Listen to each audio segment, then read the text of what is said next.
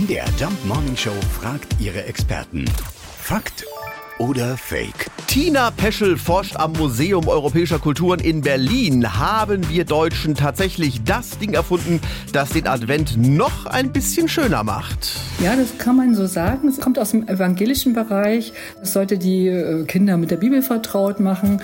Äh, es ist ja sozusagen die Adventszeit, die Vorbereitung auf das Weihnachtsfest, eigentlich auch eine Fastenzeit, das Beginn des neuen Kirchenjahres, so dass man sich äh, in diesen Waisenhäusern, vor allen Dingen hat man nach Wegen gesucht, diese dunkle Jahreszeit doch freudiger zu gestalten und die Kinder hinzuführen, sodass man also dann auf die Idee kam, so auf den Kronleuchter, der natürlich notwendig war in dieser dunklen Zeit, hat man so einen Kranz gelegt und dann hat man, damit es immer heller wird zu Weihnachten hin, jeden Tag in der Adventszeit eine Kerze angezündet und dann haben die Kinder also sozusagen einen Bibelvers auswendig gelernt, aufgesagt, dann hat man eine Kerze angezündet, also das Kind jeweils an dem Tag und dann haben die Kinder alle gemeinsam ein Weihnachtslied gesungen. Das war also ein Ritual, was die Kinder sehr mochten und was sich dann sehr schnell über diese evangelischen Waisen- und Kinderhäuser verbreitet hat. Das war die Zeit, äh, sagen wir seit 1850 so bis äh, um 1900. Und daraus hat sich dann letztlich äh, sowohl der Adventskalender als auch der Adventskranz entwickelt. Also alle Achtung, wir sind schuld daran, dass auf der ganzen Welt ab morgen die Türchen geöffnet werden, aber auch wirklich eine sehr süße Idee für die Kinder in den Waisenhäusern. Ich entschuldige mich im Namen von Deutschland bei allen Eltern auf dieser Welt, hm? die heute noch verzweifelt Säckchen backen.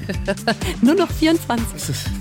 Fakt oder Fake? Jeden Morgen in der MDR Jump Morning Show. Mit Sarah von Neuburg und Lars Christian Karde. Und jederzeit in der ARD Audiothek.